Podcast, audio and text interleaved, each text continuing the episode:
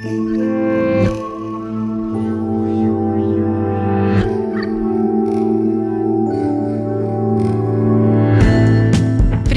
Я Валя Волкова, это подкаст «Манка» о родительстве в 21 веке. Я беру интервью у мам и пап, которые делятся своим опытом. Это супергерои, они одновременно воспитывают детей, занимаются любимым делом, ошибаются, учатся, снова ошибаются, но не сдаются.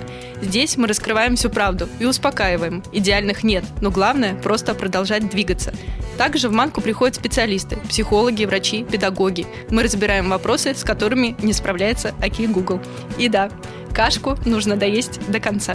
Перед тем, как я представлю вам сегодняшнего гостя, хочу обратиться к вам, слушателям Манки. Если вам нравится подкаст, вы что-то выносите из него для себя, вам нравятся герои выпусков, пожалуйста, оставьте отзыв и поставьте оценку подкасту.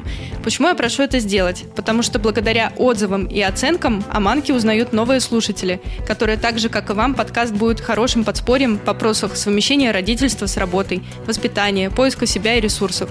Ну и не забываем про выпуски Манки с психологами и врачами, которые вам вообще актуальны не только для родителей, но и для тех, кто в ближайшее время собирается стать мамой или папой. В общем, ваши отзывы – это ваша поддержка и обратная связь, которая очень нужна мне, чтобы развивать манку. Сегодня в гостях у Манки художник по персонажам, иллюстратор, мама маленького Тимофея, Юля Исмаилова. Очень-очень много мам из Инстаграма, и я уверена, что не только мам подписаны на аккаунт Юли. Он называется «Дома после роддома». В нем Юля публикует жизненные комиксы о своем материнстве. Они настолько честные и настоящие, что под каждым новым комиксом появляется сотни комментариев из разряда «Да это же я! Это про меня! Господи Иисусе, это так смешно!» В общем, сегодня мы поговорим о материнстве через призму творческой деятельности, об опыте развития блога, о том, помогает ли комиксы справляться с материнской тревожностью. Юля, привет, спасибо, что пришла в Манку. Привет, спасибо большое, что пригласила. Я думаю, что вы уже поняли, что обложку для этого выпуска сделала Юля. Получилась дома после роддома маночная коллаборация. Если вам для себя или вашего проекта нужен художник по персонажам, иллюстратор – Смело пишите Юле. Контакты будут в описании подкаста. Я когда готовила вопрос о тебе, у меня то и дело в голове возникали картинки, иллюстрации, как у тебя в аккаунте. То есть я попала в твой комикс и записывала с тобой интервью в комиксе. Это было очень прикольно. Спасибо тебе за такую крутую визуализацию, она очень сильно вовлекает. Давай для начала вернемся в твое до материнства и даже до иллюстраторства. Я читала, что ты рисуешь с детства, но когда нужно было выбирать, куда пойти учиться, ты выбрала специальность преподаватель английского. И только после этого пошла учиться в анимационном анимационный колледж на художника-аниматора. После него как раз все и понеслось. Расскажи, почему ты не сразу сделала выбор в пользу того, что нравится? И что помогло тебе понять, что все-таки ты видишь себя художником-аниматором, а не преподом английского? Я думаю, что сейчас э, многие меня поймут, все, кто постарше 25, что в свое время, как мне кажется, профессия художника не казалась чем-то серьезным. Ну, если только, не знаю, так совсем в творческой среде дети не выросли. А, и, ну, как, ты сам для себя рисуешь, смотрел мультики, там, любишь Дисней, смотрел Сейлор Мун. И такой, ну, да, это же не серьезно, это же какая-то ерунда. Как рисование может быть работой? Работа – это что-то такое, когда ты такой в костюме, в офисе, и вот ты очень серьезный. Поэтому как-то рисование никогда не воспринималось как профессия. То есть, ну, хобби, да, все дети рисуют. Ну, кто не рисует, да, вот все, вот красочки, вот давайте малюем. А, и когда пришло время выбирать, то определенности какой-то не было в голове, кем я хочу быть. Что аниматор это было как космонавт. Вот есть балерины, космонавты, аниматоры, там художники. Mm-hmm. И я очень крепко дружила и все еще дружу и, и, и буду дружить до конца дней своих с Аней, моя лучшая подруга. И у нее всегда было очень хорошо с английским языком. А, мы сидели вместе, мы все вообще делали вместе, вообще были не разлей вода она решила поступать на Иньяс, а я как бы вместе с ней. То есть, То есть за компанию? Да, да, это казалось как бы само собой, а как мы же с Аней всегда вместе. Вот. Но есть одна потрясающая история на втором курсе. То есть, э, с одной стороны, я была ведома за родителями, за их решением, э, но в то же время мне мама на втором курсе предложила альтернативу. А, какая-то у меня сессия, что-то не шло. Я сейчас не вспомню, какой экзамен, но вот что-то не шел у меня, уже два раза пересдавала, и все никак.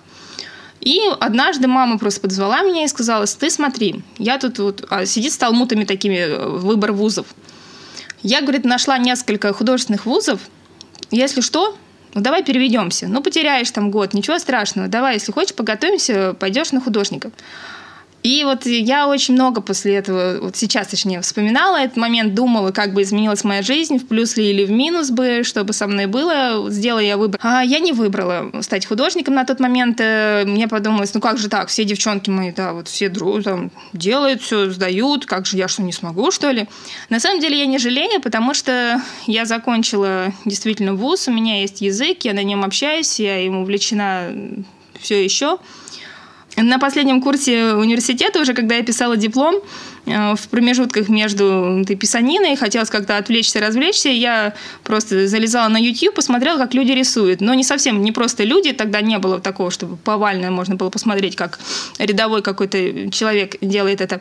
И нашла диснеевские какие-то зарисовки для «Красавицы и чудовища», Глен Кин, один из ведущих аниматоров диснеевских рисовала чудовище. И так мне это потрясло. Кто захочет, поищите. Это невероятной красоты просто рисование. И я сама достала несколько листочков, такая что-то накалякала, какую-то девочку туда-сюда такая флиповала это, перелистывала. Такая, м-м, классно, интересно, как это оказывается. И в итоге что-то, какую-то нашла художницу, которая тоже занималась анимацией, решила посмотреть, а где же она училась, эта девочка посмотрела, а училась она э, ироничным образом в лицее, который находился на той же станции метро, что мой универ. И это была прям судьба, потому что на большой перемене э, там, между какими-то консультациями и занятиями уже в мае перед сдачей диплома. Я, значит, не пошла есть со всеми в столовку, а побежала в лицей посмотреть, что это такое на день открытых дверей. Я шла просто посмотреть, просто вот от чего бывает. А в итоге вернулась э, в универ уже сдав документы на вступительные экзамены в тот лицей. Я просто понимала, что меня ничего пока сильно не держит, там нет семьи каких-то, ну, имею в виду там мужа и детей, нет каких-то обязательств, а в лицее нужно было учиться всего два года. Я думаю, ну что такое два года из моей жизни, да, вот так я потом буду всю жизнь думать, а что бы было, если бы я рисовала. Угу. А, и вот это было прям такой поворотный момент моей судьбе, я бы сказала. Потому что благодаря анимации я нашла друзей новых, нашла своего мужа там же в, в этой среде и профессию своей мечты. То есть вообще изначально это было что-то такое по фану? Да, ну, попробовать, посмотреть, а чего, почему бы нет. Я, в принципе, авантюрист по жизни и такая, оп, почему бы не попробовать? У тебя же есть какое-то художественное образование? Вот лицей как раз и стал моим художественным образованием. Я два э, года отучилась в анимационно-художественном колледже номер 333, сейчас он как-то uh-huh. по-другому называется, а, и театрально-художественный колледж номер 60, вот, по-моему, так. А, вот его я окончила, всего два mm-hmm. года. Ну, и после этого все уже была практика такая какие-то курсы заканчивала. То есть нет высшего, у меня нет высшего художественного. Но а, это на самом деле вообще супер офигенно, потому что у меня вообще было убеждение, что вот э, люди, которые идут дальше потом э, среднее специальное образование получать вот по таким творческим направлениям, у них в любом случае должен быть какой-то бэкграунд в виде ну, школы искусств. Ну, когда вот ты маленький ходишь, тебя там учат э, рисовать и так далее, и ты потом уже можешь дальше куда-то идти поступать. Ну, в нормальных вузах, да. Лицей, на самом деле, не хочу сейчас как-то негативно отзываться, он очень классный, он очень творческая среда, но туда может поступить практически каждый. Раньше мог, не знаю, как сейчас, mm-hmm. какие сейчас условия, но э, я не знаю, почему, то ли, может быть, маленький был какой-то набор, но условия поступления были очень простые. То есть у меня... А, я отходила, естественно, подготовительные курсы, там нам преподавали академический рисунок, то есть там всякие кубы, шарики мы там рисовали. А, плюс я там, занималась дополнительно с несколькими студентами-художниками, которые тоже мне там штриховку объяснили более-менее. То есть, само собой, прям не ноль был, конечно же. Потому что я принесла свои как бы работы показать, они посмотрели на мои такие полуанимешные рисуночки на девочек, такие сказали, ну, это, кажется, очень здорово, но вам бы, конечно, на мольберте бы что-то нарисовать, какой-нибудь этюд хотя бы. В какой момент ты поняла, что уже можешь называть себя художником, иллюстратором? И тут очень интересно, как ты сама оцениваешь свои работы, начиная с самых ранних до нынешних. Я вот читала, что ты рисовала коровку на поле для молока Светлогория, и это, по твоему мнению, было ужасно. А я гуглила эту коровку, все с ней хорошо, она очень классная. Мне кажется, есть два вообще типажа художников. Это один, э, да я просто бог, да, ну, гляньте, я же офигенный. А второй, о боже мой, какой кошмар, я рисую просто чудовищно. И очень часто как раз те, кто бог, очень часто ведут себя так, как будто бы они прям вот ничто. Я, наверное, что-то среднее между первым и вторым. И, наверное, как только я что-то нарисую, я первая, да я просто офигенно нарисовала. А через 10 минут, о, нет, что-то не очень совсем. Угу. А, иллюстратором, по-настоящему иллюстратором, мне кажется, могу я себя назвать только сейчас, когда я стала рисовать э, комиксы. Потому что я mm-hmm. и в самом деле иллюстрирую ситуацию.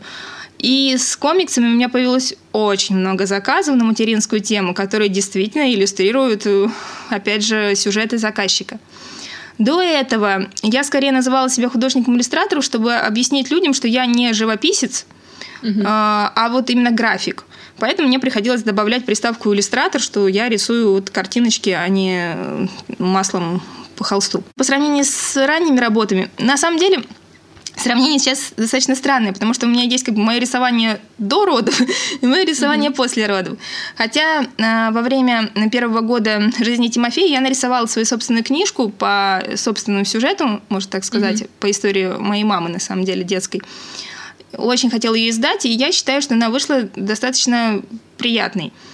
А, но после этого мне очень помогали тогда мои родители, родители мужа, мне давали время на рисование, там следили за ребенком, все понимали, что это мне нужно. Но потом, вот за следующий год у меня не было фактически времени на какое-то полноценное рисование, поэтому оно сейчас только вот мои огурцы в блоге. Поэтому mm-hmm. оценить себя как художника раньше было лучше, потому что я рисовала полноценные картинки. Сейчас я рисую палка-палка огуречек уже целый год. А, конечно, хотелось бы вернуться к более творческой работе и более полноценной.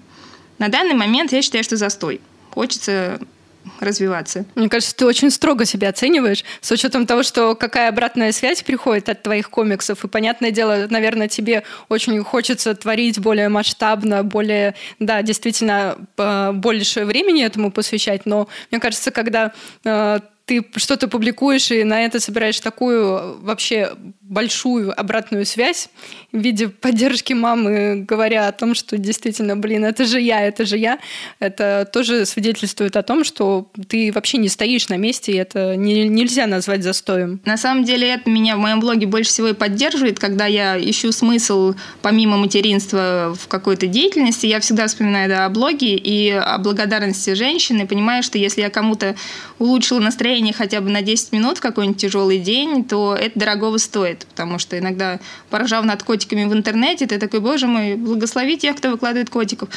Так что, да, но здесь просто скорее история не про рисование. То, что мой блог радует зрителя, это меня, правда, очень-очень радует и вдохновляет. Но здесь не совсем про мои творческие способности, и вот их мне, конечно, развивать еще хочется. Но даже в моих огуречных рисунках я пытаюсь соблюдать композицию, чистоту силуэта и все остальное. То есть применять все равно знания художественные. А ты уже строила себе какой-то план, чтобы вот как ты планируешь вот больше реализовываться э, творчески, чтобы это действительно тебя наполняло и удовлетворяло? Вот что для этого нужно делать? Просто рисовать в удовольствие порой. Не потому что надо, а в удовольствие. Раньше блог был для меня в удовольствие, но когда он разросся, то он стал уже чем-то похожим на работу. Потому что вот зритель все равно ждет, надо обязательно там хотя бы два комикса довыложить. А, и ты такой в определенный момент садишься, такой, так, надо бы нарисовать. А, но так, да, просто рисование в удовольствие, отпускать себя, что хочу, то и рисую, ну, хотя бы раз в неделю. Вот это, вот это моя пока отдушина. Давай тогда подробнее поговорим про историю создания твоих комиксов, потому что я читала, что ты еще во время беременности стала делать зарисовки о своих впечатлениях от э, надвигающегося материнства, и вообще твой персонаж уже э, живет давно, потому что ты делала приглашение для друзей, э, когда у тебя там был день рождения, и ты рисовала приглашение с этим персонажем. И вот расскажи, чем для тебя являются эти зарисовки, и почему вообще, в принципе, возникло желание их делать? Да, все верно. Мои эти рисунки уже живут очень давно со мной. На самом деле, я рекомендую всем, кто хоть как-то держит карандаш в руках, делать зарисовки о собственной жизни. Почему? Потому что порой это намного более емкое изображение каких-то ситуаций и событий, чем фотография.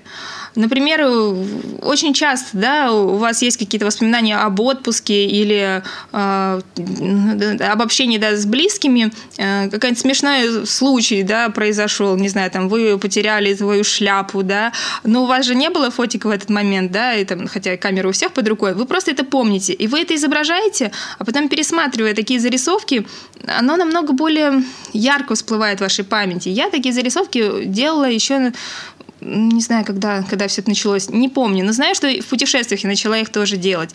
И вот у меня есть какие-то питерские зарисовки с нашего, с мужем, а, медового месяца из Египта, как мы общались с этими смешными гидами, египтянами приставучими. И это так круто, потому что они очень сильно дополняют твой фотоальбом. Ты совсем по-другому смотришь на это. И в беременность мои рисунки, они были просто продолжением, не потому что я решила именно изображать беременность, да, а просто вот до этого я рисовала, как я в Питере промочила ноги, а теперь я рисую, как я не могу поднять упавшее яблоко, потому что мне тяжело. И это просто было чем-то естественным, чем-то для себя, посмешить друзей, вообще не для широкой публики, просто для своего круга, для собственных приятных воспоминаний. Ты сейчас э, рассказала такую классную историю про то, что действительно можно э, самим э, делать какие-то свои иллюстрации, они более такие теплые, душевные, и не всегда может быть телефон оказаться под рукой. А я тут подумала про то, что сейчас э, у нас, ну, так как эпоха Инстаграма и постоянных фотографий, э, когда рождается ребенок, его постоянно постоянно хочется фотографировать. Просто ребенок постоянно видит маму с э, телефоном, как она постоянно его фотографирует, и появляется тысячи милых одинаковых фотографий, но ты не можешь удалить даже ни одну, потому что она там э, все равно немножко другая.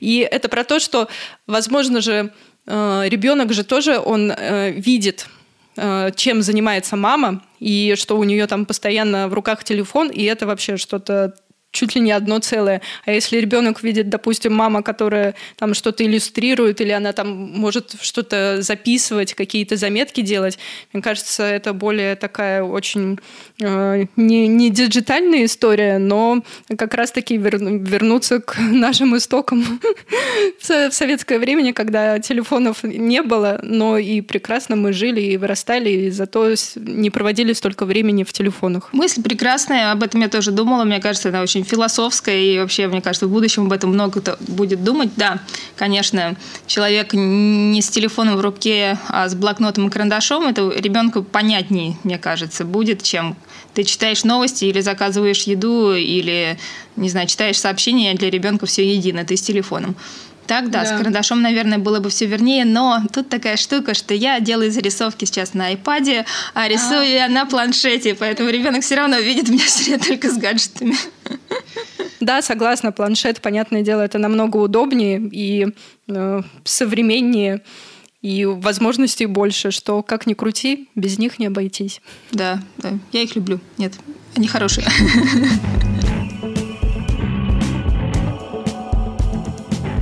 Расскажи, как тебе пришла идея выкладывать вот эти вот комиксы в Инстаграм, и как у тебя появились первые подписчики? Там была смешная история, связанная с одной компьютерной игрой.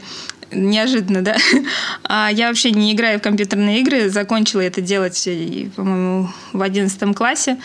И э, когда Тимка родился, мы с мужем, значит, засели за одну игру. Он очень, очень хотел, чтобы я с ним поиграла. Я думаю, ладно. И была милейшая просто игра, действительно, скорее как фильм. Ты mm-hmm. смотришь, прям выбираешь, какие есть варианты. И там был от нее такой небольшой спин а, про мальчика, у которого погибла мама, а папа прям был в печали, что ее нет. А, и мальчик, значит, листает они какие-то там записи и заметки, и находит заметку в газете, где говорится, что его мама была знаменитой художницей. И я такая, м-м, его мама тоже была художницей. И думаю, чем же, что же она делала? А она рисовала комиксы про материнство. Я такая, да фигня какая-то, это что, знаменитый художник, это что, сейчас котируется как-то? А потом такая, так, так это котируется. Но ну, я понимаю, это была компьютерная игра, но она все равно натолкнула меня на мысли, что даже такие зарисовки могут в обществе оказаться чем-то значимым. Я подумала, так у меня же уже есть рисунки, я же могу их выложить, их и правда может увидеть намного больше людей. Это вообще секретная история, я раньше почти никому не рассказывала. А, и я тогда подумала, заведу-ка я отдельный Инстаграм. До этого я все в своем личном выкладывала. Он даже превратился у меня уже в филиал рисунков, а не фотографий. Но поначалу мне хотелось не только рисовать, а писать. На самом деле, мне очень нравится писать, мне нравится высказывать свои мысли в какой-то такой поэтической форме. И если листнуть мой блог прямо под самое начало, будет видно, что там э, перемежается рисунок и статья. Рисунок-статья. Такая, скорее, статья размышления на тему. Но потом я поняла, что появляются какие-то комментаторы с каким-то своим таким очень язвительным мнением. Я очень ранимо отношусь э, я ранимая, и меня задевают эти слова неизвестных мне женщин про какие-то мои чувства. И решила, что не буду сильно много писать, оставлю это для более близкого круга, а сюда буду выкладывать просто забавные истории, или, по крайней мере, может, они не такие уж забавные, но э, их интерпретация через рисунок смешная и легче воспринимается. Вот, я все это дело выложила и поняла, что надо как-то это дело развивать. Я не хочу это делать в стол. И у меня эта гонка, на самом деле у нас есть небольшое сообщество мам-комиксисток, мы все передружились, переобщались, мы всегда знаем, если появляется новенький. У нас, да, сообщество такое неожиданно образовалось, у нас есть свои флешмобы, которые мы начинаем дальше подхватывать, девчонки, которые не у нас, ну, не состоят как бы в этом неожиданном сообществе, которые недавно появились. А, и вот есть разные девочки, у них разное количество подписчиков, и я вижу, как некоторые вот заражаются вот этой болезнью. Люди, я хочу больше людей, людей. Там иногда мне пишут, там, ты сделаешь мои перепосты моего последнего комикса, пожалуйста, а то у меня только там пять тысяч, а я хочу там шесть. Вот, и я такая, а, тебя тоже захватила эта золотая лихорадка. И действительно, это, это правда захватывает, тебе хочется зрителей, хочется зрителей, очень сильно хочется, а потом отпускает, все нормально. Потом это отпускает, ты понимаешь, что ты не для них все равно это делаешь, что не количество подписчиков – это оценка твоей работы, а даже если просто твой друг улыбнется или просто твой муж, это уже круто. Ну, в общем, я начала всем писать. Поначалу я увидела, что несколько консультантов по грудному вскармливанию, по-моему, еще каких-то э, заинтересовались моими комиксами, попросили их у себя перепостить. И я такая, хм, так можно написать еще кучу людей, которые могут меня перепостить. Я так стала делать, написала сама в НЕН. Э, нет, это нормальный журнал такой mm-hmm. электронный. Yeah тоже им о себе рассказала. И таким образом у меня постепенно-постепенно начала расти публика. А потом Инстаграм что-то сделал сам. Не знаю, как-то, видимо, я то ли в топ попала. Это невозможно разобраться в их алгоритмах. Я пытаюсь, это прям наука какая-то. Честно говоря, это прям, как, как, не знаю, универ закончить.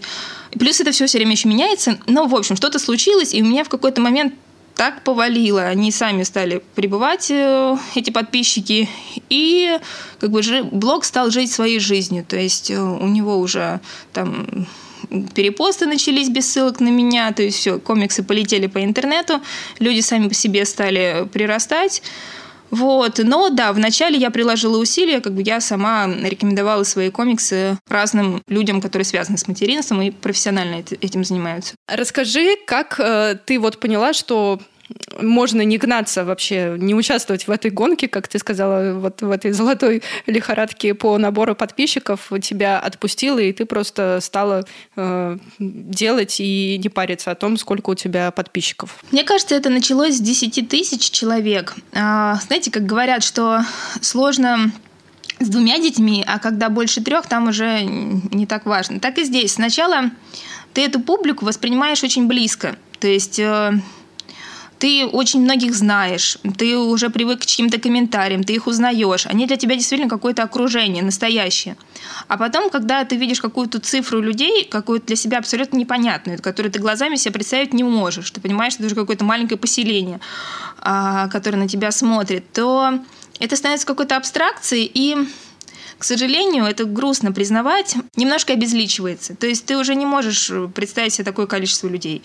И они... Ты не можешь также с ними еще тепло и тесно общаться уже с тем количеством людей, потому что тебе пишет все время кто-то, и ты не успеваешь отвечать на все эти сообщения, и, и это действительно перестает быть важным, потому что ты перестаешь через сердце это вот прям так пропускать. У меня появились благодаря нему друзья среди моих подписчиков есть э, классные очень девочки, и вообще мне так жаль, что я не знаю очень многих людей из тех, с кем я подписана, но это просто физически становится невозможным. И поэтому, да, ты перестаешь э, на этот счет волноваться, потому что, на самом деле, помню, был какой-то момент, то ли когда у меня 30 тысяч было, я написала как раз своим девчонкам, девочки, а что теперь с этим делать? А, написала самые популярные наши маме-комиксистки, говорю, что мне с ними теперь делать? Она говорит, что значит с ними теперь делать? Я говорю, ну, не знаю, это такая ответственность, боже мой, такая большая публика. Вот, э, ну, для кого-то, конечно, небольшая, там есть миллионники, там блогеры, там все такое, но mm-hmm мне показалось, что я не до конца даже понимаю, зачем так много людей будут сейчас на меня смотреть. Не знаю, появилось какое-то смущение. Но это лично, мне кажется, часть моего характера. Другие люди, может, по-другому подреагировали. Ну, слушай, это вообще в любом случае очень классно, что ты, получается, да, поняла, что вообще эта гонка не нужна. Все равно нужно делать один раз в неделю, что-то выпускать, и все равно чувствуешь, что у тебя есть какая-то ответственность за то, что надо что-то выкладывать, но все равно у тебя больше такой ламповый проект именно для э, ну, мам, которые понимают, которые в теме, и главное, в первую очередь, что ты делаешь это для себя. Да, ты мне сейчас вот навела на одну мысль. Мам, который в теме, очень хорошая фраза, потому что однажды на Яндекс.Дзен попали мои комиксы, и под ними появились очень неприятные комментарии каких-то агрессивных женщин, каких-то или вообще людей, которые не являются родителями, которые ну просто не могут это понять. Ну, не знаю, если mm-hmm. сантехник выложит какие-то особенности своей работы в комедийной форме, мне тоже будет это непонятно. Так что если ты не прошел через какие-то стадии материнства, порой действительно ты не можешь оценить этот юмор, эту иронию или глубину этого. И в Инстаграме у меня, и в самом деле, я прям очень благодарна этой платформе, а, доброжелательная очень публика. Не знаю, ну, может быть, один-два бывают каких-то комментариев язвительных, но это так редко случается. Вообще за всю жизнь моего блога была единственная, наверное, какая-то там ссора который мне пришлось разруливать. В остальном это действительно женщины, которые, во-первых, понимают этот юмор, которые сами, они такие смешные, я порой сама читаю комментарии, просто там до слез ухахатываюсь, ухожу мужу, потом читаю, ты видел, какую мне историю прислали, ты видел, что мне написали, это очень смешно. А, так что, несмотря на то, что, да, людей очень много, но они очень теплые. Действительно, mm-hmm. это в самом деле ламповый проект. То есть, когда там кто-то там возмущался, я говорила, если вам не нравится этот формат, я вас здесь не держу, правда. Здесь мы про веселье, про юмор, про теплоту, про взаимную поддержку еще, да, что если там mm-hmm. начинает тыкать другую маму, а вот а почему ты так сделала, не надо так. В нее тыкнет какая-нибудь э, бабка на улице. Здесь давайте лучше побережем друг друга. И вот они все действительно берегут, и мне там весело. И спокойно. Я знаю, что там меня принимают, не осудят, и мне там хорошо на этой странице. Юля, расскажи про сам процесс создания комикса. С чего все начинается, что ты ощущаешь? Банально любая ситуация, которая э, была скорее сложной. Не смешной чаще всего, когда ты устал. И ты угу. про себя видишь это в комичной форме. Хотя на деле это было вообще не смешно. вот. И очень хочется сразу зарисовать. Это вот первый вариант. Второй вариант, это когда я понимаю, что, например, давно не выкладывала комикс, сажусь и думаю, надо что-то сейчас придумать. Надо что-нибудь нарисовать, потому что и правда, наверное, было много всего, а я вот просто запамятовала. Ну и вот я сажусь, и самое забавное, что очень часто именно те комиксы, которые я насильно придумываю, получают какой-то потрясающий отклик, э, куча лайков, все такие, это ж я, это ж я, это ж я, а ты такой, да ладно, Ого. вон соседний комикс был, я его прям от души нарисовала, никто не оценил, а это ж ерунда была, почему вам всем нравится? Вот, вот так случается. Вот, кстати, у тебя во втором аккаунте видела про э, страх белого ли, листа, как можно начинать рисовать, когда вообще нет идеи, нет ничего, и что нужно взять черный и красный карандаш и на, начинаешь что-то калякать красным карандашом. Потом калякаешь, калякаешь, начинаешь обводить черным, и так, так что-то получается. Вот э, в процессе создания комиксов ты тоже так начинаешь калякать? Да, да. Я очень грязно рисую изначально. У меня есть э, коллега, которая сразу комиксы рисует, э, ну как коллега, я так называю девчонок своих, которые тоже комиксы рисуют. А, она сразу все рисует в блокноте, у нее двое детей, и она прям, по-моему, сразу маркером рисует, и потом по-быстренькому сканирует это и добавляет цвет. А я так не могу. Я пытаюсь, но у меня не получается. Я сначала очень грязные рисую рисунки, действительно красным цветом чаще всего, или каким-то другим цветным, ну, карандашом не сказать, потому что все на планшете происходит. Угу.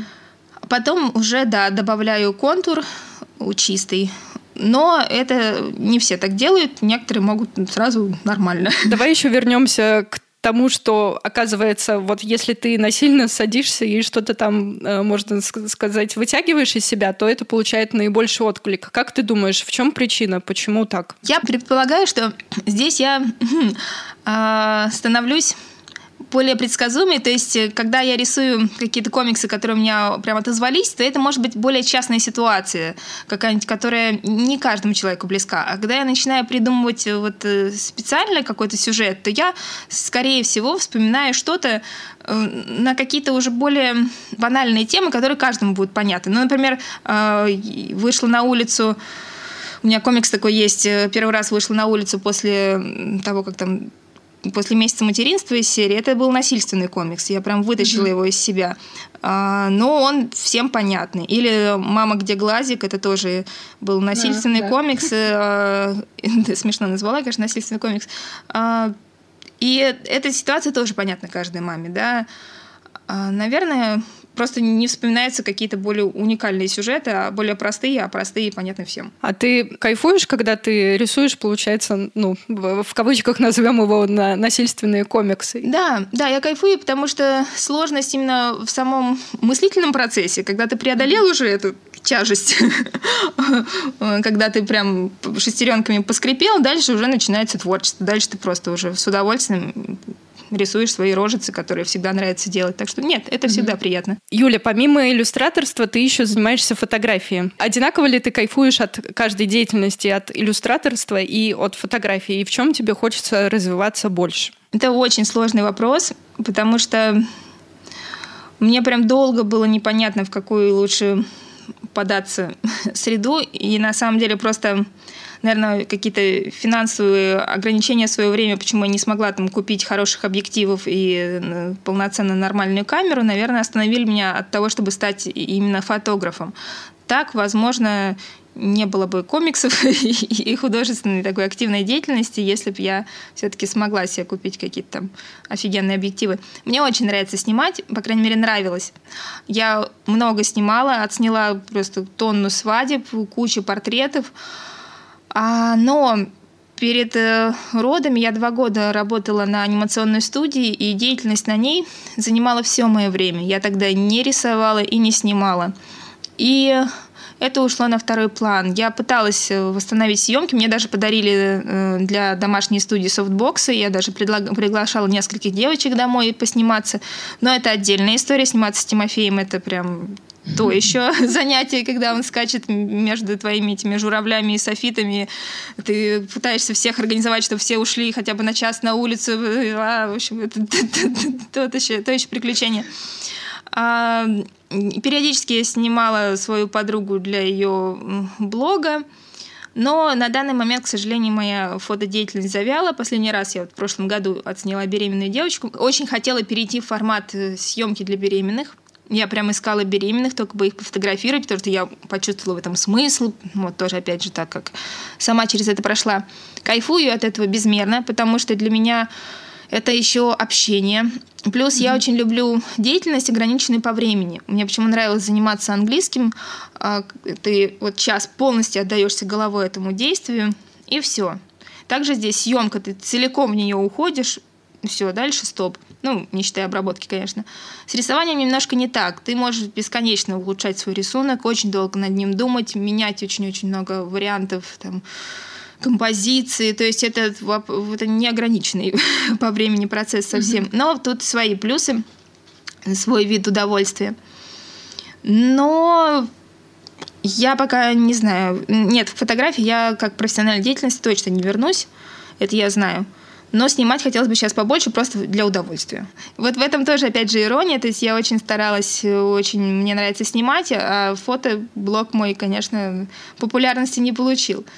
Вот. А то, что у меня получается по наитию очень просто, как раз э, отозвалось у зрителя. Иллюстрация, мне кажется, это больше тут такая тема, что ее больше людей понимают и э, легче понять вообще аудитории. И фотографов, ну просто там супер большая конкуренция, и нужно полностью в это погружаться, чтобы как-то раскрутиться. Совершенно с тобой согласна. Все равно, мне кажется, если тебе нравится заниматься это для души, то ты всегда найдешь и э, тех, кто захочет у тебя посниматься и делать это именно действительно в таком тоже ламповом формате, как и твой первый блог. Девчонки, приходите ко мне посниматься. Хе-хей.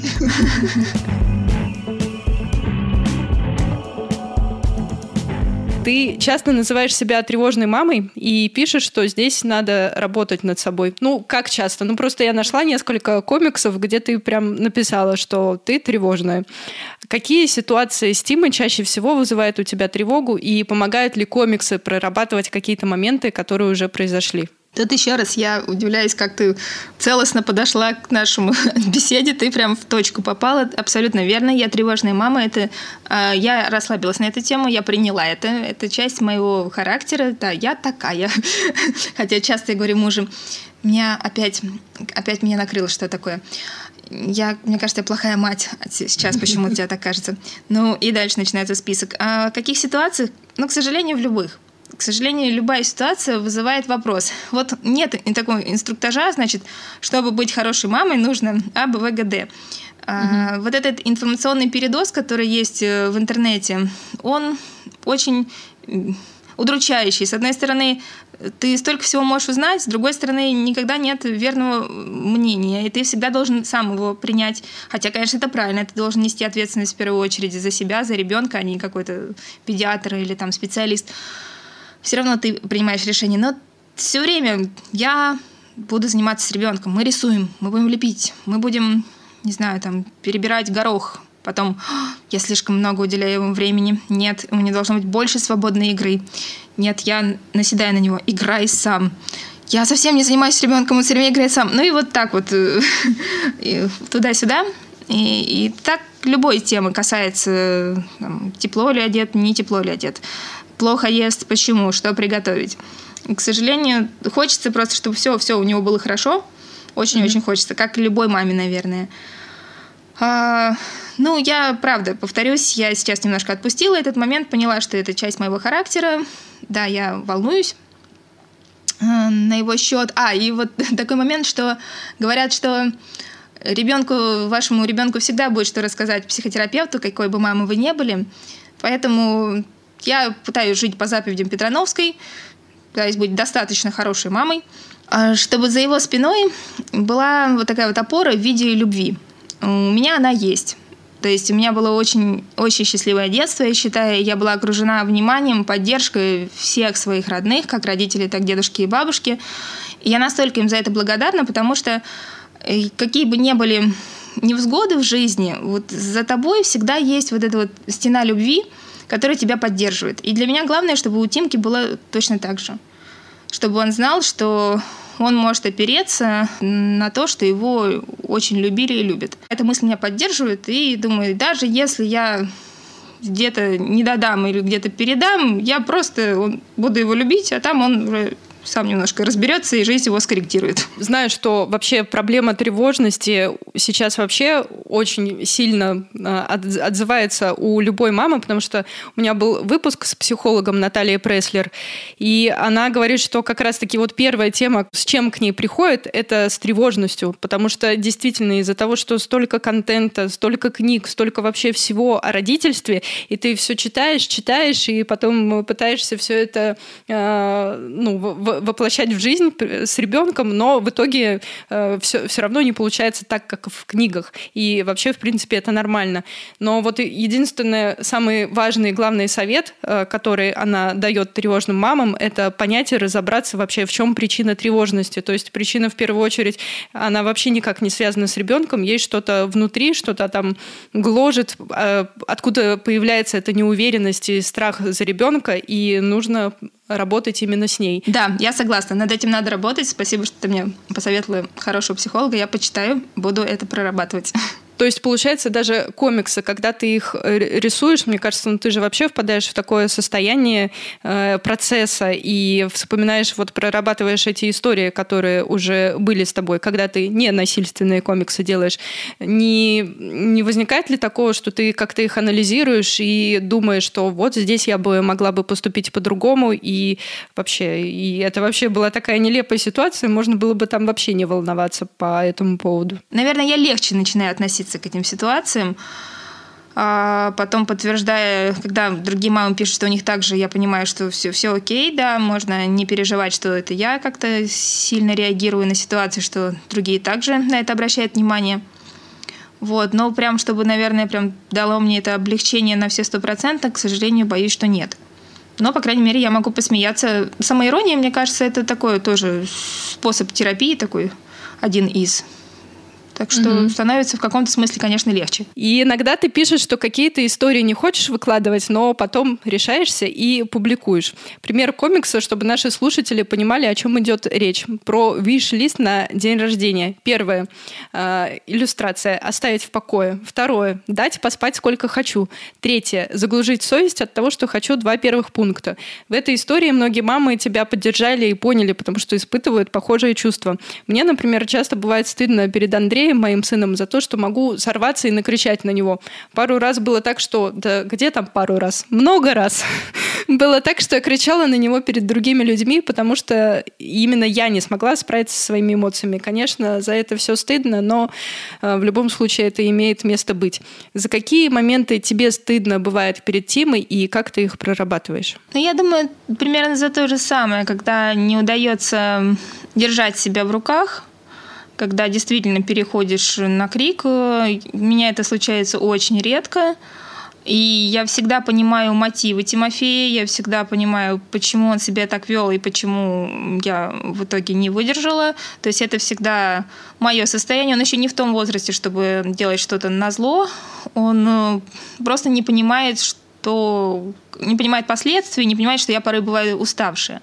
Мне за это бывает стыдно. Стыдно за то, что ты уставший и не можешь уделить ему внимание достаточно? Стыдно за то, что я не до конца держу себя в руках. Наверное, за плохое планирование. Мне кажется, вообще как-то приключение признак дурной организации, что если действительно ты был, не знаю, там, голодный, пошла гулять с ребенком, а он там не идет домой, еще ноги промочил, ты начинаешь на него орать, то надо было просто заранее найти время, покушать, одеться потеплее, как немножко продумать, все, повнимательнее быть. Угу. Хотя, конечно, существует миллионы вариантов, где ты не можешь все предугадать. Конечно. Но, конечно, нужно стараться. Там, не сидеть там до трех ночи с сериалом, а лучше лечь пораньше поспать все-таки, как бы не хотелось, потому что ты знаешь, что ты не выспавшийся, потом будешь злая, сама виновата из серии. Зато ты посмотрела сериал и отвлеклась. Я также как раз об этом и думаю, поэтому смотрю, но иногда все же лучше поспать. Да, отвлечься это очень-очень важно. Но да, я вот с тобой абсолютно согласна. Это если скорее не, неправильно даешь своим эмоциям выходить из себя. И второй момент, и, наверное, это что мне последнее время стыдно, когда я не нахожу в себе сил в очередной раз уложить ребенка спать, потому что я не уверена, уложится он или нет, а пустые укладывания, они отнимают очень много времени. А если он перегуляет, он потом буйный. вот. И ты потом понимаешь, что как бы, его плохое настроение это все-таки не в нем дело, а тебе надо было постараться и вот пойти все-таки и попробовать еще раз. Я вспоминаю себя, когда Андрею было два года. Это было очень давно.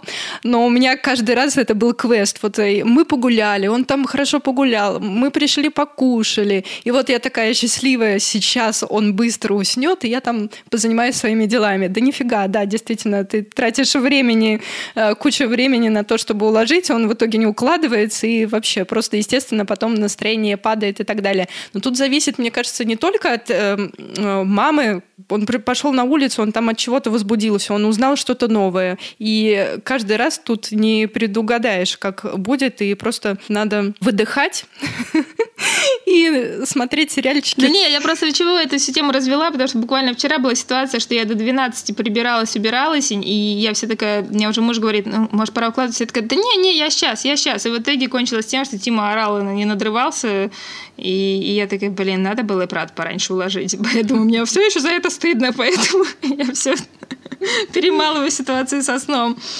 Ну а так, э, так не, так все нормально. В основном мне не стыдно.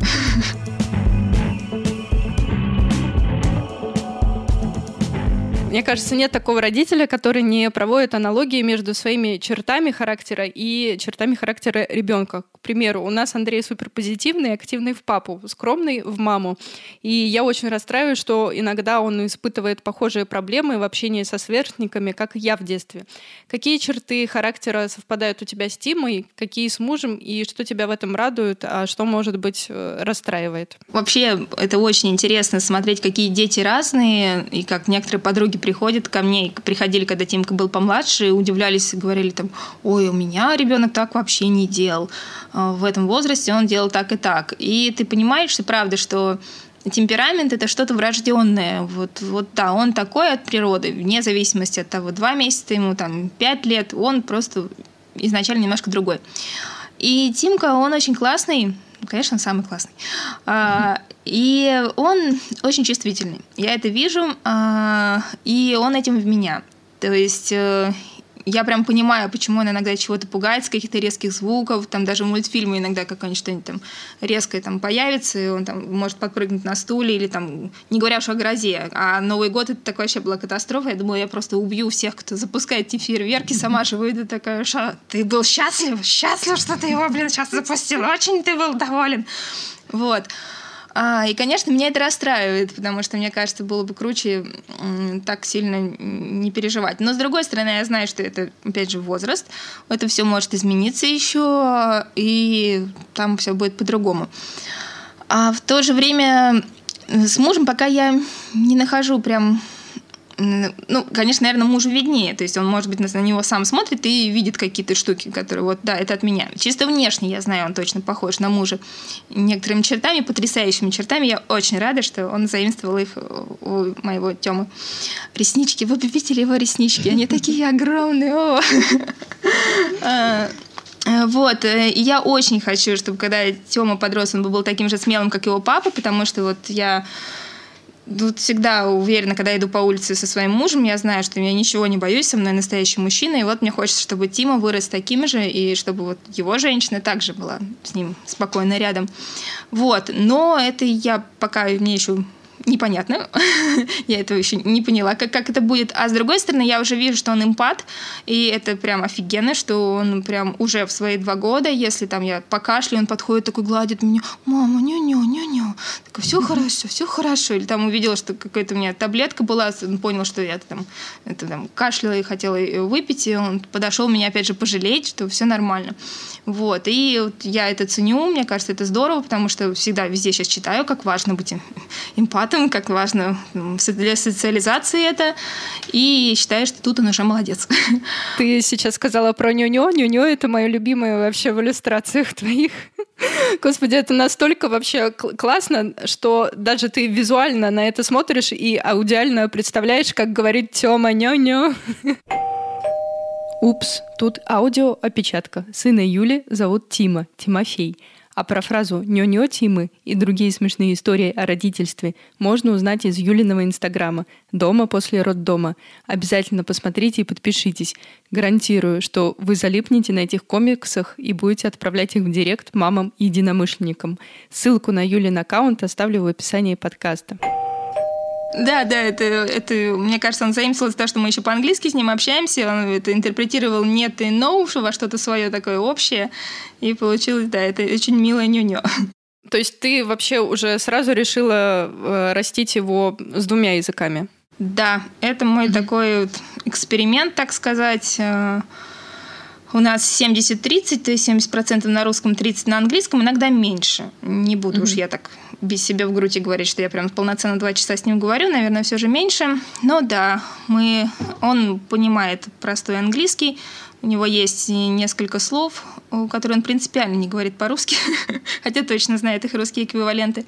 Считается, что к трем годам это все выравнивается, и дальше ребенок уже э, различает языки, понимает, в какой ситуации какой использовать. Ну mm-hmm. да, мы занимаемся ежедневно английским языком, посещаем, когда не было карантина, посещали еще дополнительные э, занятия по английскому с малышами, где есть носитель языка и потрясающая преподавательница.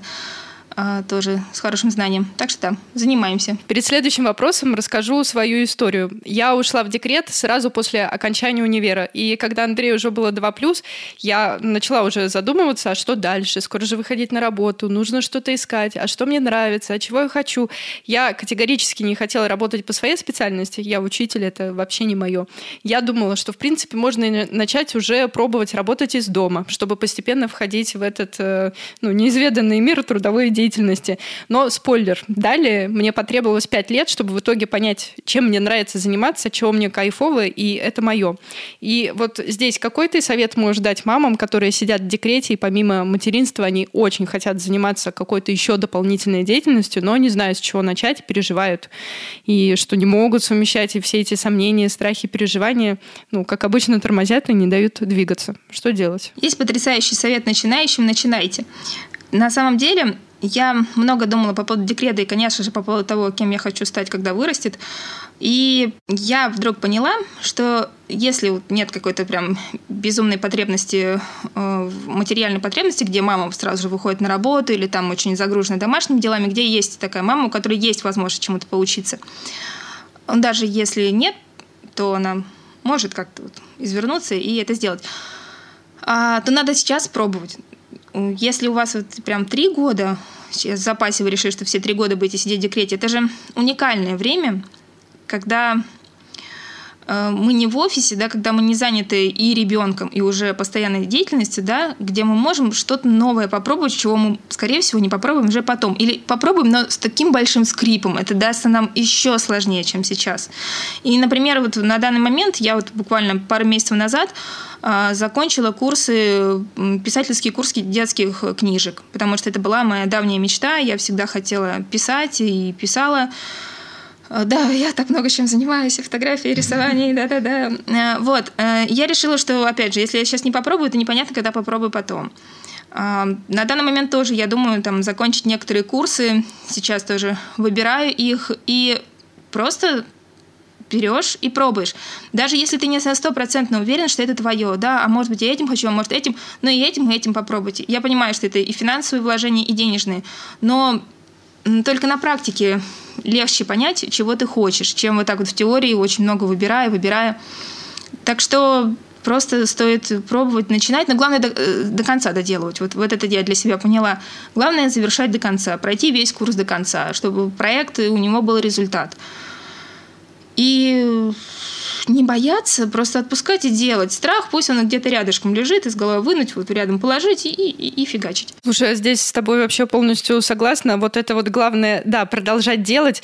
И, да, и, во-первых, не бросать до конца, во-вторых, пускай ты даже потратишь время и поймешь, что тебе это было не нужно, зато ты точно уже поставишь такой жирный, э, жирный минус, что нет, мне этим не интересно заниматься, и мне кажется, ты как раз-таки на шажочек, на два приблизишься именно к тому, чего хочется. Чем потом всю жизнь как раз тратить э, свое время на то, чтобы думать, а что было если. Ну так будешь знать, ничего бы не было, и нормально.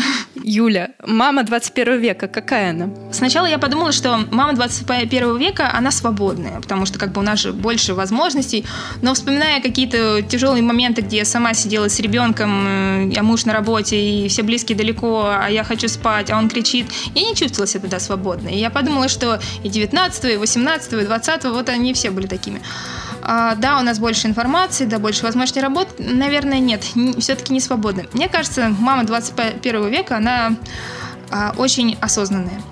А, мне кажется, это тот момент, где мамы могут сами принимать решения, как им воспитывать ребенка, какими методами. Им не так сильно навязывает это общество, как раньше. Мне кажется, что вот это вот основной мотив материнства современного. Но есть еще над чем работать. Я надеюсь, что мама 22 века уже будет свободной. Она будет себя чувствовать намного легче. Я, честно говоря, боюсь представить, какая будет мама 22 века. Мне кажется, что это будет какое-то гибридное существо, робот. Я консерватор, я даже не хочу об этом задумываться. Хотя у самой дома Алиса, робот-пылесос, и мне очень нравится... А, я сказала Алиса, она сразу такая дадам сзади меня.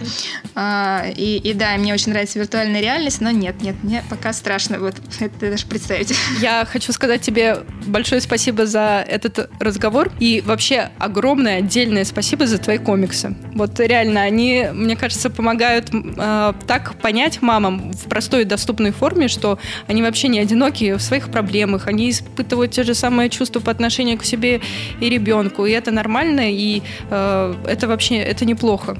И классно, что они на твоем на твоей странице могут посмеяться, отдохнуть, успокоиться и идти дальше получать разный родительский опыт. Спасибо тебе большое, что пригласила. Мне, правда, очень приятно. Я надеюсь, что э, женщины, девушки и мамы все смогут почерпнуть что-то из этой беседы. И да, спасибо всем зрителям, кто у меня на страничке бывает. Я постараюсь рисовать дальше смешные истории, которые будут поднимать настроение.